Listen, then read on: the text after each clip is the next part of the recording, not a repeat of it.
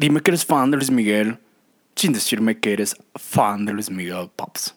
Papu. Yo empiezo. La, la, la, la, la, la, la, la, mm. Qué rico eso, ¿no? Qué rico eso. Así que, Mati, échale. Bienvenido, bienvenida, bienvenide a una emisión más de El Podcast del Buen Community. Presentado por Prosomex. Con ustedes, Dave, Dave, Dave Gaona. Muchas gracias, mi, gracias, mi querido Matías Lugdor. Muchas gracias. Gracias, gracias público. Oigan, está chida la nueva serie de Luis Miguel, ¿no? está cool, está cool. Todo el mundo está hablando ahora de, de la serie Luis Miguel. Y pues en, el- en este podcast de confianza no será la excepción. Hablaremos de Luis Miguel, de la serie al menos, y de cómo se ha transformado. O sea, ahora ya, es como, ya, es bien de Rukennials, o sea, la verdad. O sea, ya es como de, como, de nuestras tías con, con Chayanne. O sea, nosotros es generacional con Luis Miguel, igual que nuestros papás o tíos o abuelitos con José José, con Rocío Durca. Así me siento, así me siento. O sea, le hacemos. pues es, es, parte de nuestra cultura, ¿no? Es el sol de México Pops, ¿no? y además de platicar de la segunda temporada del Sol de México, ¿no? De la serie, vamos a platicar del Día Internacional del, del Libro que se cruza por estos días y les voy a contar unos chismes chismes interesantes de, de, de la literatura y la publicidad. Ya saben que siempre regreso a este terreno, que sí, la literatura y la publicidad y todo esto, pero les voy a contar unos chismesazos, puro chismecito time, story time, puro story time, story time de como así. Oigan, pero lo primero es de, de, de, de la serie de Luis Miguel, sí, sí está buena, ¿no? O sea, la verdad es que tiene, me parece que tiene un buen guion, que digo, el, el guion es escrito por Daniel Krause, ¿no? De la familia Krause. Y creo que el guion es bueno. Y eh, la segunda temporada, pues está apelando mucho, evidentemente, ¿no? Al tema de eh, que si Marcela, que si. eh, se dieron cuenta como ahora, ante la falta de un nuevo. pues sí, como de un nuevo Luisito Rey, ¿no? Eh, existen otros personajes que casualmente también son como extranjeros, entre, entre comillas, ¿no? Este, españoles, de alguna forma. eh, que son los malos, ¿no? Que quieren estafar también a Luis Miguel y todo, ¿no? Al final, evidentemente, se tiene que jugar con siempre el, el juego del antagonista, ¿no? Para que el héroe, en este caso Luis Miguel, ¿no? Tenga como la parte de los tropiezos y se puedan crear nudos y se puedan crear clímax, ¿no? Efectivos. La verdad es que, insisto, eh, no sé, salvo su mejor opinión, creo que la serie eh, eh, es buena, ¿no? Por ahí estaba platicando con una amiga que decía que hasta lloró en la, en la última parte cuando regresa como con su hija de, de, de pues la hija, ¿no? No me acuerdo, Michelle Salas creo que se llama. Y digo, al final, pues sí, están, o sea, son productos que están creadas, ¿no? Son historias que están creadas justamente para meterle el dedo a la llaga, ¿no? Que es una de las técnicas que siempre se utiliza a nivel de storytelling, para sacudirle el piso, en este caso, a los espectadores, ¿no? Pero bueno, también se utiliza a nivel de contenido, también se utiliza a nivel de campañas de publicidad y de todo esto, ¿no? Al final creo que pues sí cumple muy bien su cometido, ¿no? Y pues como nosotros, como Rukennials que somos, como, como es eh, eh, eh, el sol es uno de, de- de- de- los artistas que hemos visto al- al- alrededor del tiempo, ¿no? Y pues, o sea, cu- ¿cuántas veces no hemos cantado la incondicional? Este, ¿Cuántas veces no hemos ido a Acapulco, salud, Acapulco, digo, salud, saludcita, Acapulco, my love? Acapulco con, con, con las películas del sol, ¿no? Y para quienes nos escuchan en otro, en, en otro, este, en otro país, ¿no? Acapulco fue de los principales centros turísticos y Luis Miguel, pues bueno, ahí creo, creo que también se habla de eso en la primera temporada, su casa, etcétera, etcétera, ¿no? Y nada, creo que los Beatles también le hicieron, o Elvis le, hizo una, le hicieron una canción a Acapulco. Y nada, creo que es, es, es, es, buena, ¿no? Y todo el mundo, o sea, eh, eh, es también algo interesante que siempre hablo, ¿no? En, en, los cursos que damos en Prosomex, y es que como las redes sociales se convierten en la segunda pantalla, ¿no? Es decir, ayer que salió la, este, la serie, ¿no? Hubo un pico de menciones y hubo un pico de conversación. Eh, no los conté, pero había como cinco o seis trending topics en México, ¿no? Relacionados directamente con la serie. Nada más para que se den una idea, estos son datos de Brand24, Brand 24. Es una herramienta que se las recomiendo para que puedan hacer social listening. Es súper barata, es creo que de las más económicas que existen. Y bueno, pues tienen su 14, 14 días eh, gratis que lo pueden utilizar. Pero simplemente para que se den una idea, la serie, eh, Luis Miguel la serie pasó de aproximadamente eh, 10.000 menciones diarias, ¿no? Antes del, del, pues sí, antes de la, este, de, de, ¿por qué se me van las palabras? Antes del estreno. Y después, eh, puntualmente entre el 18 y el 19 de abril, más de 500 mil menciones, 500 mil menciones, no sé cuánto es en porcentajes, pero mil por ciento, no sé cuánto es, es muchísimo. Se llevó la conversación. Entonces siempre las redes sociales se vuelven una segunda pantalla donde se replican todos los eventos de carácter de contenido, ¿no? Sobre todo a nivel de, este, pues sí, de estrenos, ¿no? Este, de finales de telenovela, de programas de televisión, de Super Bowl, de Champions, etcétera, etcétera, ¿no? otro, otro otro dato también de Brand 24 es que se tuvo un alcance de 10 millones de impactos solamente en un día. 10 millones de impactos. 10 millones de impactos. Esto solamente lo puede conseguir el Sol Pops, el Sol de México Popo, ¿no? Sol de México Popo. Sol. Sol de México. 10 millones de impactos, esto es, increíble, ¿no? Es justamente todo el ruido, etcétera, etcétera. Y nada. Lo que, lo que yo decía esto, ¿no? Las grandes historias siempre prevalecen, ¿no? Daniel Krause, sí, el escritor, etcétera, etcétera.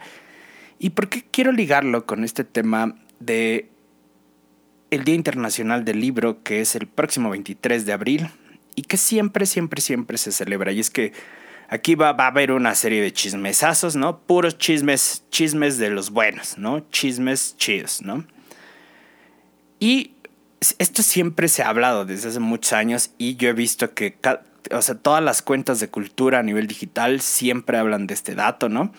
Y eh, se celebra el 23 de abril porque eh, puntualmente dos escritores fallecieron el mismo día. Esto no es del todo cierto, pero bueno, se toma como como, como, como el día, ¿no? Y es que Shakespeare y Cervantes eh, se supone, ¿no? Y esto se supone que fallecieron el mismo día, el 23 de abril de 1616. Insisto, esto no es cierto porque en eh, Inglaterra no estaba ajustado el calendario al calendario gregoriano, gregoriano que ya estaba en España. Entonces, en realidad no fue por ahí del 23 de abril. Se dice que en realidad Shakespeare falleció los primeros días de mayo.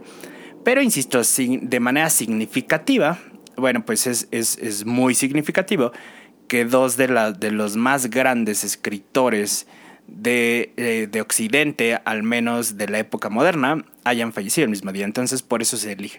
También, eh, no solamente ellos, sino también otras, otros escritores eh, como Nabokov, por ejemplo, también fallecieron dentro de este día.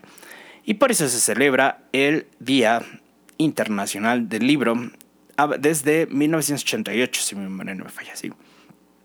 Ahora, si Shakespeare y Cervantes, todo el mundo lo conocemos, que si Shakespeare Hamlet, ¿no? Que si Shakespeare Macbeth, que si Shakespeare The King Lear o Romeo Julieta, ¿no? Que, eh, y, y Cervantes, evidentemente, el Quijote. Pero aquí hay algo interesante. En realidad, ellos dos eran poetas. Poetas, poetas, poetas, ¿no? Poeta que en el aire las... No, poetas, ¿no?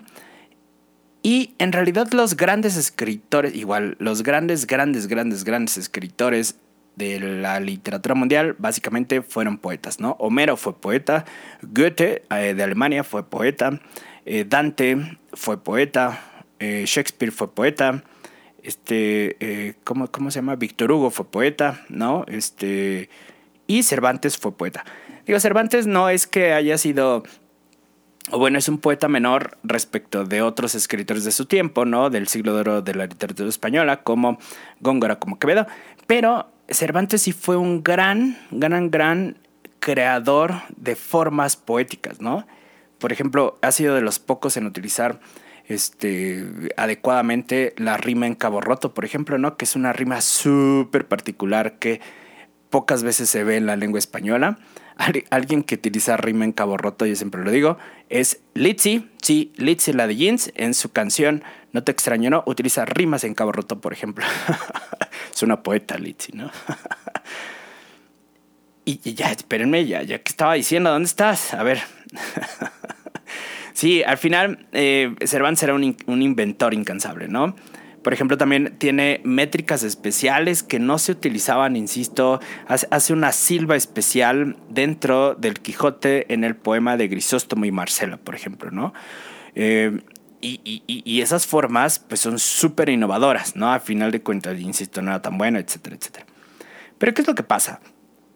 Ya saben que yo siempre me detengo y si no saben esto, bueno, escuchen otros episodios del podcast donde hago cruces entre la literatura y consejos de la literatura para hacer copywriting, ¿no? Y para hacer contenido. Y en esta ocasión voy a hablar puntualmente de la poesía y de la publicidad. Poesía y publicidad. Poetry and advertising, ¿no? Y es que estos dos están sumamente ligados. O sea, de verdad, esto es como, como algo romántico, ¿no? Donde, por ejemplo, que yo estudié en la Facultad de Filosofía y Hierbas allá en la UNAM, ¿no? Y siempre se hablaba justamente como de este tema, ¿no? Que si los escritores habían sido este, publicistas y habían hecho como, bueno, escritores, poetas puntualmente, ¿no? Habían hecho, este, pues sí, anuncios y todo. Ahorita les voy a contar los chismes, chismecito. Y en realidad, ¿no? Es algo que está presente de verdad en, en, en el mundo, no solamente en el mundo hispanoamericano, ¿no? Eh, digo, insisto, guardando las distancias, ¿no? Guardando las distancias, y aquí estoy, estoy diciendo, guardando las distancias, ¿no? Hay elementos que confluyen, ¿no? Históricamente, por eso ha, habido poetas que trabajan justamente en la publicidad. Y ahorita les voy a dar unos chismecitos. Voy a platicar de García Márquez, voy a platicar también de Francisco Hernández, y por ahí de este, Oscar del Borbolla, y de Cristian Peña, y de muchos poetas, ¿no? Pero eh, eh, leí un artículo muy interesante de Susan Elliott Brown, que ella es una escritora, y ella habla justamente de la confluencia, ¿no? La anécdota es eh, que le preguntaron, oye, pero tú a qué te dedicas? Y dijo, soy poeta. Entonces le dijeron, ah, pues si eres poeta, entonces seguramente enseñas en una universidad. Y ella dijo, no, no enseño en una universidad, yo me dedico a hacer publicidad, ¿no? E insisto, puntualmente esto de, de poesía sí está como muy entrelazado con el término de copywriting, ¿no? Del copywriter, perdón, que un copywriter básicamente es un escritor, ¿no? Un escritor de, de, de copies, un escritor de frases, ¿no? A sueldo, de alguna manera. Yo siempre digo, ¿no? que soy, fui un poeta bohemio vendido al social media, ¿no? Y, sería como la parte más, eh, o sea, no, eh, eh, los antiguos poetas no hicieron eh, publicidad offline, evidentemente, pero ahora llevado al siglo XXI, ¿no? Es justo como hacer advertising a nivel digital, ¿no? y ya, si quieren consultar mis poemas, ay, sí, ¿no? Entonces, ella hablaba, Susan Elliott hablaba, ¿no? De cuatro elementos, cinco elementos que compartían tanto la publicidad como este, la poesía, ¿no? Y ella dice, every word, eh, eh, disculpen mi, inglés pocho, ¿no? Mi inglés feo, pero every word, eh, cada, cada palabra cuenta, ¿no? Ella dice y habla de esto, cada palabra cuenta. Y pues sí, básicamente habla de el equilibrio de las palabras tiene que ser totalmente preciso, ¿no? Y esto se, se utiliza también en la poesía, ¿no? Las palabras se deben colocar en un nivel de precisión brutal, porque si no se colocan de esa manera, entonces el efecto que le queremos dar al verso o al poema no es lo mismo, no es igual. De lo contrario, no llegamos al mismo resultado, ¿no? Una palabra, simplemente una palabra puede echar a perder todo el poema o todo el anuncio. Cada palabra cuenta. Esto es algo súper importante. Y aquí siempre cito, ¿no? A Vicente Guidobro, que él habla de el adjetivo que no da vida mata.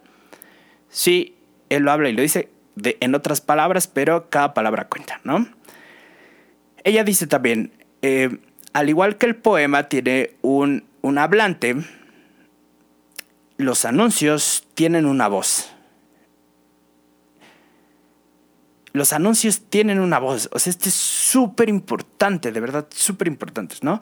Las palabras son acomodadas para tener una voz propia dentro de la poesía, ¿no? Y también propias dentro del anuncio, ¿no? Que inclusive podemos leerlo con una entonación y bueno, pensando en, en, copies de social media, ¿no? Pero en anuncios quizás de print, en anuncios de tele, en anuncios o en campañas, ¿no? Este, pensando puntualmente como un ejemplo muy bueno, ¿no? Donde se cruza nivel de literatura y publicidad es la campaña que siempre se ha hablado, ¿no? De Gandhi, de Pepe Montalvo, eh, donde es cada uno de los anuncios de los copies, ¿no?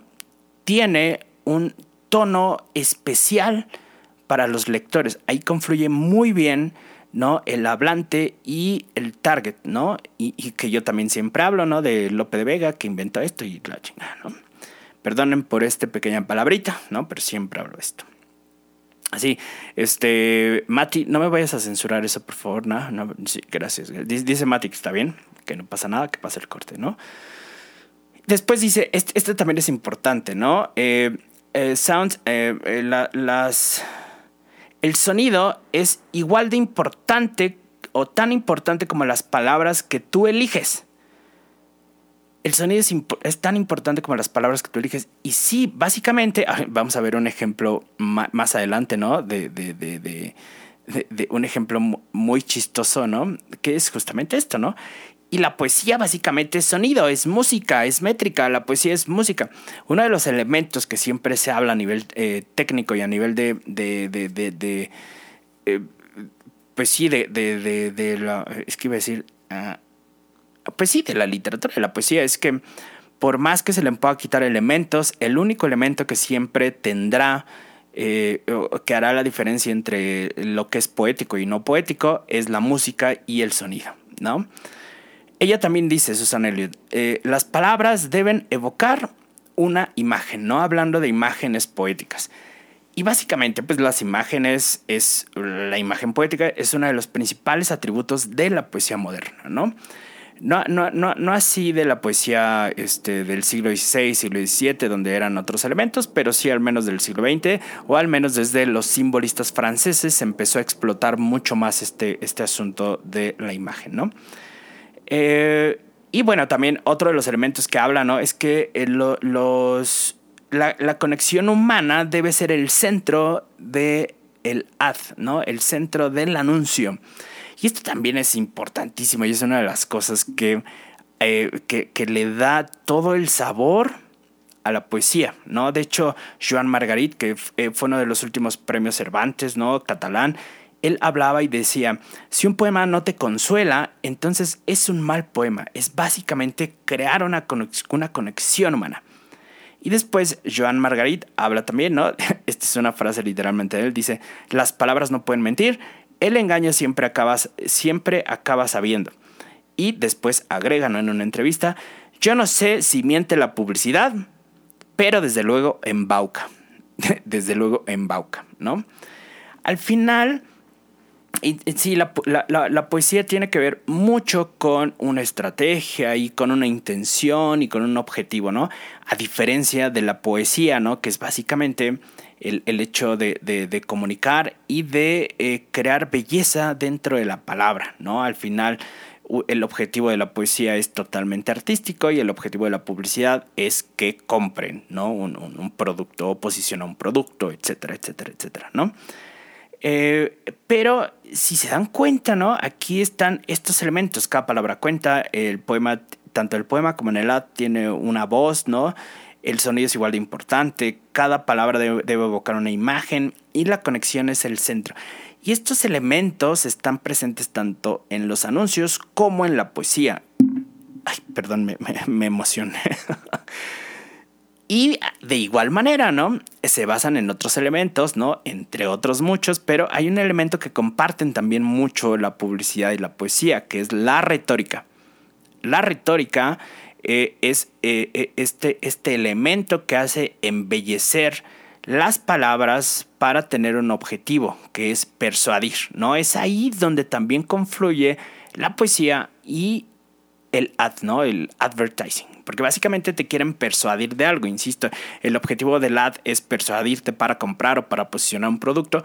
Y el objetivo de la poesía es persuadirte que es algo bello, un mensaje, la estética, etcétera, etcétera, etcétera, ¿no? Y pues eh, dentro de estos chismecitos, antes de, contar estos chismecitos, ¿no? Que, tenemos nuestro club de prosolectores, dentro de la comunidad y eh, es bonito y vamos a leer muchos libros. Y un saludo a los proselectores. Hola, hola Jimena, ¿no?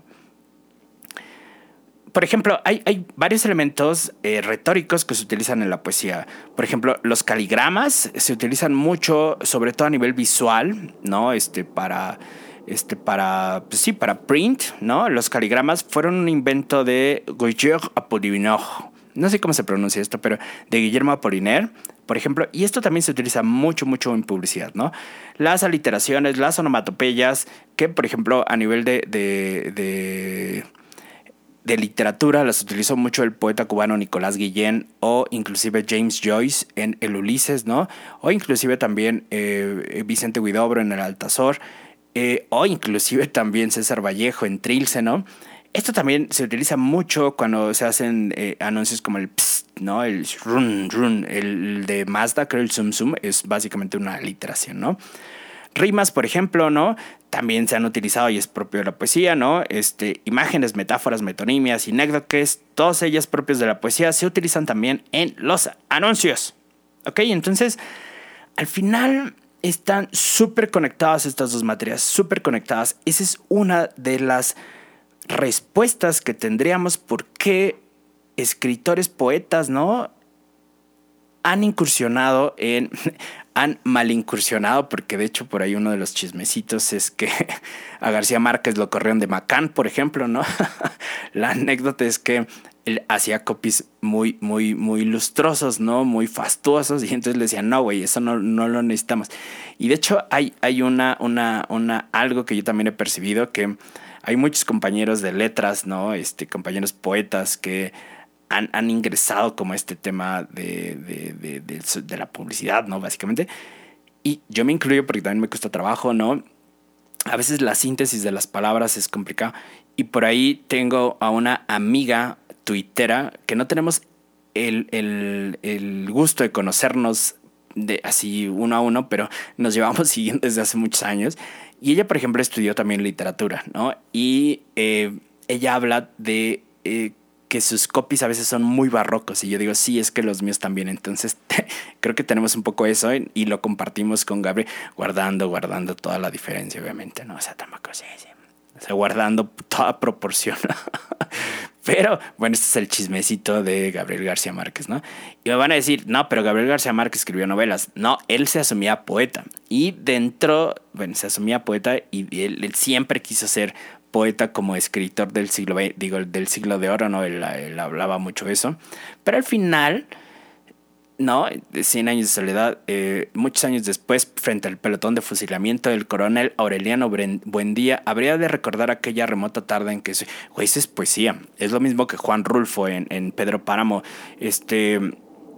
Vine a Comala porque me dijeron que acá vivía eh, Pedro, mi padre, un tal Pedro Páramo, ¿no? Eso es poesía es poesía en prosa, evidentemente, ¿no? Pero tiene elementos, tiene elementos poéticos muy fuertes, ¿no? Entonces, ahora sí, ya vamos al chismecito, al chismecito. Puro chismecito. Eh, les voy a contar justamente, ¿no? También hay un artículo de Gerardo Antonio Martínez en Confabulario, si mi memoria no me falla, eh, fue del 2018. Confabulario, para quienes estén en otros países, es uno de los suplementos del periódico, uno de los periódicos más importantes, ¿no? De México, que es el Universal Y sí es de mis favoritos. Por ahí no me vayan a decir eh, mis tendencias políticas por esto, pero de repente leo el suplemento de La Razón, por ejemplo, ¿no? Este, y también de repente eh, leo el suplemento de Milenio. Son, me parece que los, los, mejores. Y Chismecito, ¿no? También eh, uno de los mejores suplementos de, del mundo literario fue Sábado con el maestro Huberto Batis, que tomé... ¿Por qué estoy contando? El chiste es que el, el chismecito es que Vamos a ver algunos poetas, ¿no? Con chisme incluido, que también están dentro, o hicieron piezas, ¿no? Dentro de, del mundo publicitario. Empezando justamente por eh, Francisco Hernández. Francisco Hernández es uno de los, de los mejores poetas, ¿no? De la generación. No es propiamente la generación del medio siglo, ojo con eso, pero nació por ahí del 46, 47, por ahí así. Eh, insisto, no es contemporáneo de Pitón ni nada, pero es, uno de los mejores poetas vivos mexicanos. ¿Por qué? Por su gran capacidad de hacer imágenes, ¿no? Y eh, lean Moneda de Tres Caras, por ejemplo, es uno de sus mejores libros. Y eh, Francisco Hernández, ¿no? Se, se, habla que él trabajó mucho tiempo en Macán, en los años 60, me parece, y que él empezó justamente como copywriter, ¿no? E, este es un curioso y este es el chismecito. En la facultad siempre se en la facultad de, de, letras, ¿no? Siempre se hablaba de Francisco Hernández porque es uno de los poetas más importantes, ¿no? Y siempre se hablaba, ah, también, este, ay, ¿cómo se llama la carta Schumann? Este, ay, no me acuerdo, pero ese poema también es increíble. Ahorita lo busco. Este, y, por ejemplo, ¿no? Siempre se hablaba, este, este me causa mucho, mucho, mucha curiosidad porque siempre se hablaba en la facultad de cómo Francisco Hernández, ¿no? Había creado un anuncio para Gandhi. O sea, sí, sí, era como, como un mito, ¿no? Que Francisco Hernández. Ya después, no, se te, das cuenta que no, que Francisco Hernández ni siquiera es conocido en el mundo de la publicidad, más bien solamente a nivel de letras. Porque me acuerdo que una vez tuve una entrevista, ¿no? de las primeras entrevistas que yo tuve para meterme al mundo de la publicidad y entonces me preguntaron, así me acuerdo muy bien que me preguntaron, ¿por qué si tú estudiaste letras quieres ingresar al mundo de la publicidad? ¿No? Y entonces yo respondí, pues es que en realidad el mundo de las letras y de la publicidad está súper conectado porque bla, bla, bla, bla, bla, bla, y la poesía y entonces esto y no sé qué. Y además me gusta mucho Francisco Hernández. y el silencio se hizo así. Francisco Hernández. Y entonces me dijeron, ¿quién? Y yo, Francisco Hernández, claro. Entonces me dijeron, no, no, no, no lo conozco. Entonces Francisco no es nada conocido en el mundo de la publicidad. es el chismecito, ¿no? Hay, hay, hay otro poema, digo, otro poeta, por ejemplo, ¿no? Salvador Novo. Salvador Novo pertenece a la generación de los contemporáneos, ¿no? Que fue una generación muy importante en la primera mitad del siglo XX en México, ¿no? De hecho, el chismecito, el chismecito es que los contemporáneos se oponían a la estética de los muralistas, ¿no? A Diego Rivera, a Siqueiros y a Orozco, ¿no? De hecho, siempre andaban peleándose entre uno y otro, ¿no? Y se decían cosas.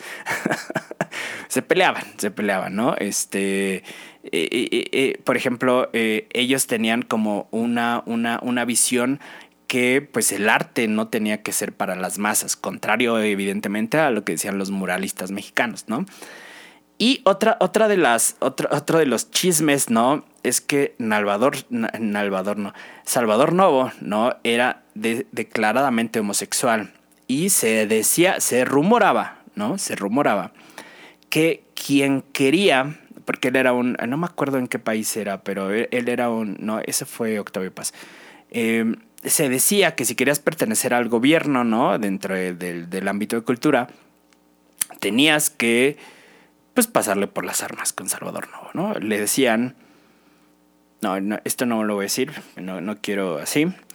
Pero, por ejemplo, el poeta, ¿no? Eh, inventó, se dice, ¿no? Se rumora que inventó un, un, eh, un, un, ¿cómo se llama? Esto de ponga la basura en su lugar, ¿no? Que todavía en el México contemporáneo de los noventas se utilizaba, y no sé si por ahí todavía se utiliza el ponga la basura en su lugar, ¿no? Y una cesta, ponga la basura en su lugar. Es, es, es como mucho de, de, de, pues de, Salvador Novo, ¿no?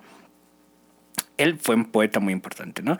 Que además los, los contemporáneos sirve de, de, cultura, ¿no? De dato cultural.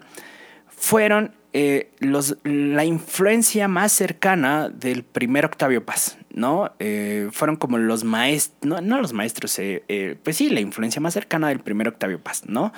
que Octavio Paz también hace, creo que fue ayer, antier, se celebró, se conmemoró el aniversario luctuoso de Octavio Paz del 98, ¿no? Paz, el único Nobel mexicano. Este, Carlos Fuentes se quedó a la mitad, ¿no? Por ahí se rumoraba que podía ser.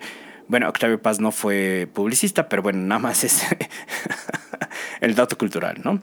Porque están en el podcast del Buen Community. Y Javier Villarrutia también, que Javier Villarrutia, que también era declarado este, homosexual y que era la pareja de Salvador Novo, también estuvo en la publicidad. Y de hecho, un eslogan, ¿no? Que todavía creo que está presente, ¿no? Mejor, mejor a mejorar, de, de las pastillas, ¿no? Mejor, mejor a mejorar, también se le atribuye a Javier Villarrutia. Si quieren leer a Javier Villarrutia, pueden leer el décima muerte, ¿no? Décima muerte, así se llama, son diez décimas, es decir, composición poética, décimas en dos cuartetos, ¿no? Eh, em, eh, eh, ¿Cómo se llama? Hace mucho que no recito esta información una, una, décima son dos cuartetas, ¿no? Entrelazadas por dos, eh, dos versos de entrelazamiento, no sé cómo se llaman.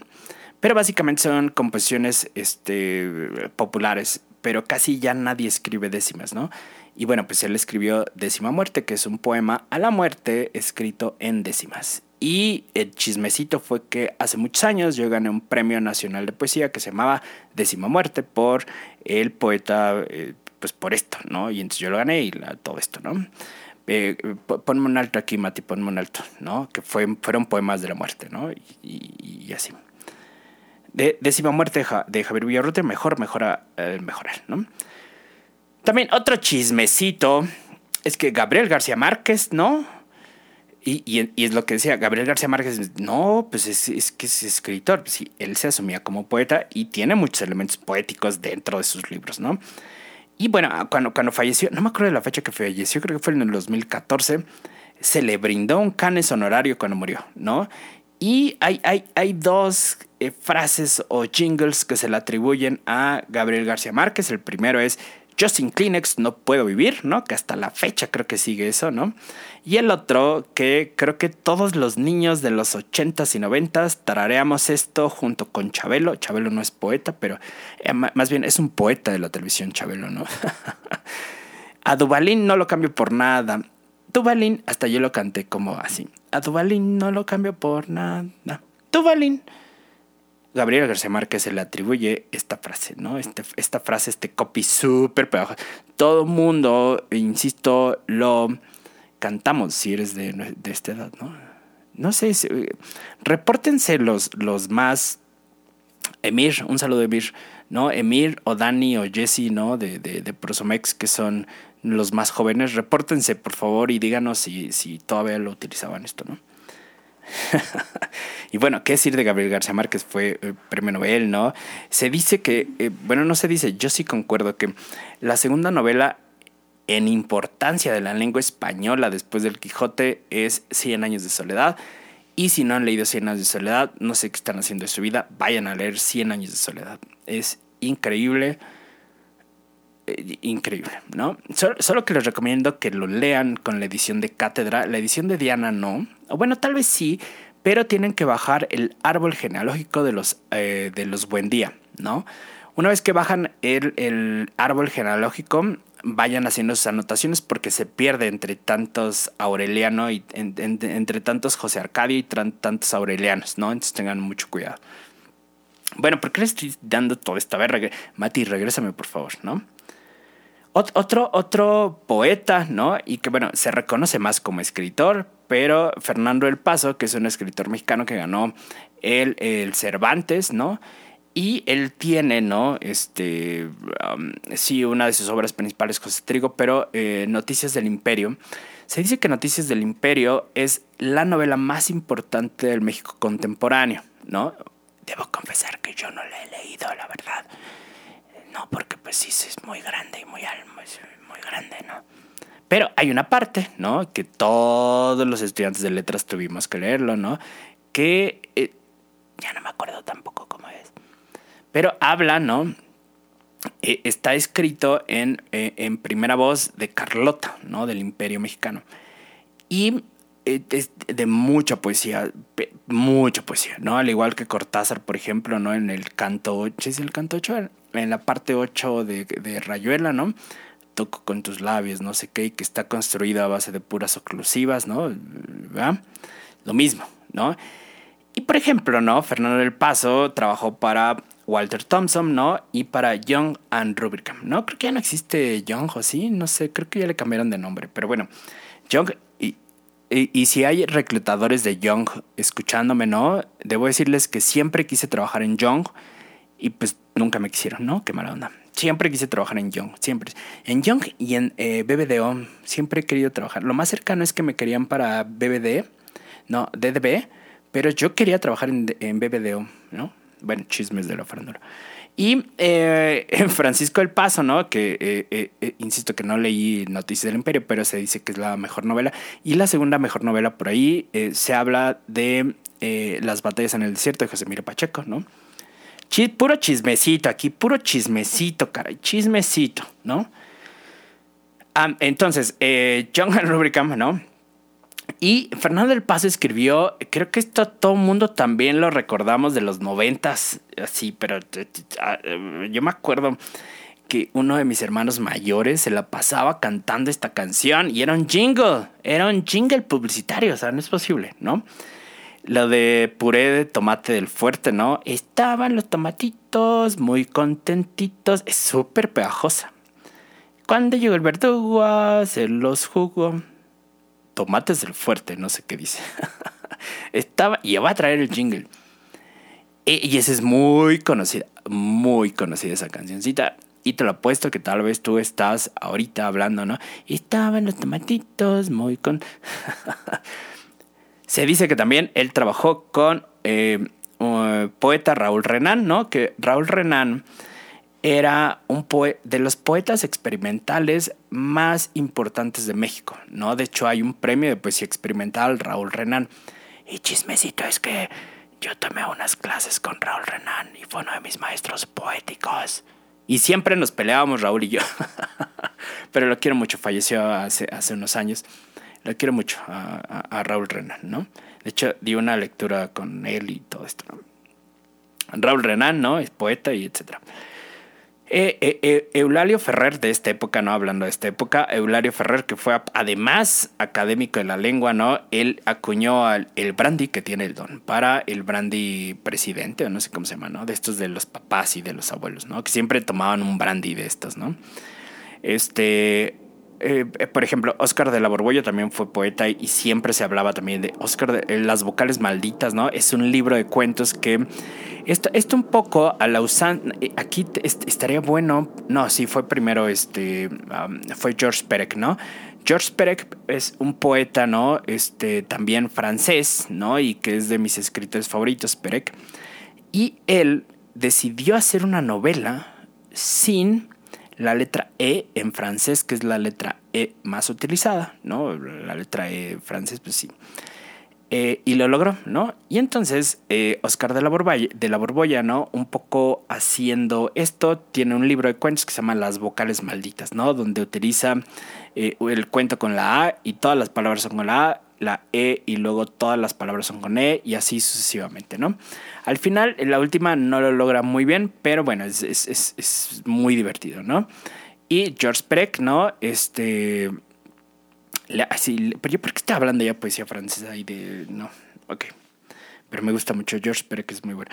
La vida de instrucciones de uso es maravillosa. Leanlo, si que leanlo, es increíble. Increíble, me voló la tapa, ¿no? Y ya estamos en recomendaciones este, de libros, ¿no? Que luego me piden. Hay, hay, hay una, una, una, novela que también es increíble, Diccionario Házaro, de, eh, de Pavik, ¿no? Mirolad Pavik. Es una cosa estúpida, es de esos... Estúpida, ¿no? Es, es, es maravillosa Diccionario Házaro. Eh, es la premisa de qué pasaría, ¿no? Estructuralmente si un libro fuese, pudieras leerlo en cualquier momento, un poco como lo que intentó Cortázar con Rayuela, ¿no? pero este sí lo logró porque es un diccionario, entonces está dividido en tres partes, la parte del diccionario judío, la parte de los házaros y la parte cristiana, ¿no? Entonces literalmente tú puedes leerlo desde cualquier momento y cualquier entrada. Es increíble. Bueno, la, historia es un poco más profunda, ¿no? Habla justamente de los házaros eh, del, siglo, del siglo X, me parece, ¿no? Y de ahí se va desenvolviendo, pero lo importante es la perspectiva de cómo está contado. Y de Mirolat Pavic también eh, escribió una El último amor en Constantinopla, por ejemplo, ¿no? Es una cosa estúpida porque habla a nivel de... Es la única novela, ¿no? La única novela tarot en el mundo, donde tú echas las, el tarot, ¿no? Y así conforme te vaya saliendo el tarot, ¿no? Bueno, la, la, partida del tarot, no sé cómo se le llama, perdón. Y así como te sale, ¿no? Es como puedes leer los capítulos de la novela. Es brutal, ¿no? Pavi que es brutal. A mí me, me, vuela la cabeza. Y Perek también es mucho de, de, de, de, este, de este tipo de juegos, que perteneció a su vez a los Oulipo franceses, ¿no? Que fue una corriente, ¿no? Al igual que de, la, de las post, eh, post vanguardias, ¿no? ¿Quién me conoce? ¿Por qué estoy hablando de. Mati. ¿Por qué estoy hablando de esto, Mati? El siguiente podcast será una clase de literatura y post-vanguardias, ¿no? Estaba en. regrésame aquí a, Eulelio Ferrer, ¿no? A Oscar de la Borbolla, de ahí nació todo, ¿no? Y hablando de perspectivas, también Onetti, ¿no? Eh, Juan Carlos Onetti es uno de los grandes escritores de, este, de Latinoamérica, por ejemplo, ¿no? Y también a Onetti se le debe, este, junta cadáveres, se le debe el pozo, ¿no? El astillero. ¿Sí es el astillero? Sí. Eh, donde tiene muchas perspectivas y polifonía, brutal, ¿no? Y a, nivel de polifonía también Mario Puig, ¿no? Con la tradición de Rita Hayworth, brutal. Bueno, ¿por qué estamos hablando de esto? Polifonía y estas cosas, ¿no?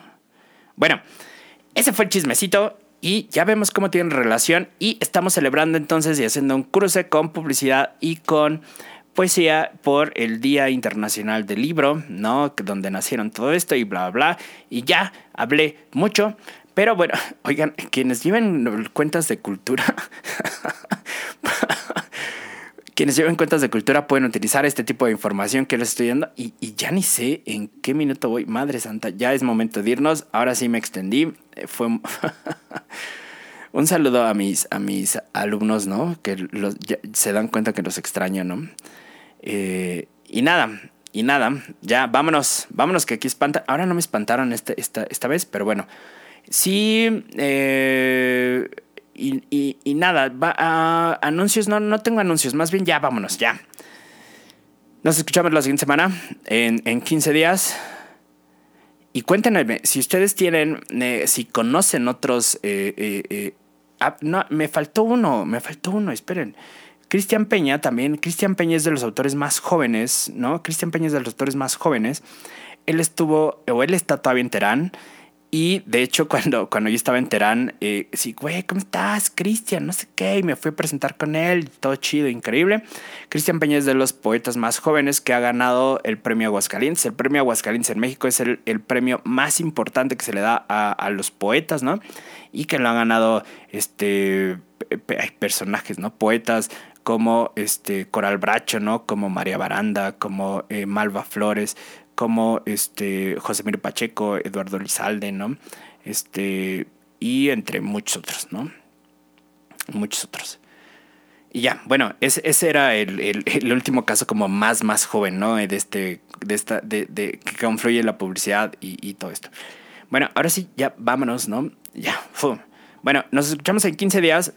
disfruté mucho este podcast. Ah, y les decía que si conocen otro, otro ejemplo, déjenoslo en nuestras redes sociales y ya saben todo lo que estamos haciendo y muchas cosas. Y si quieren su membresía a nuestra comunidad Prosomex, que es increíble, por decir en nuestras redes sociales que escucharon el podcast del Buen Community, le hacemos un descuento importante para pertenecer a la comunidad que es hermosa y que ñoñamos de estas cosas en uno de nuestros grupos, porque tenemos el grupo más grande, ¿no? Tenemos Prosofit, Prosolectores, eh, Chismecito, por ahí también tiene las Prosoladies y muchas cosas, y ya, me voy. Y es impresionante, y vámonos. Vámonos, vámonos. Así que, mi querido Mati, despídenos, por favor. Eh, buenos días, buenas tardes, buenas madrugadas. Nos vemos en 15 días. Chao, chao. Las opiniones expresadas en este espacio son responsabilidad del brief. Los resultados son responsabilidad de usted. El podcast del Buen Community. Presentado por Prosomex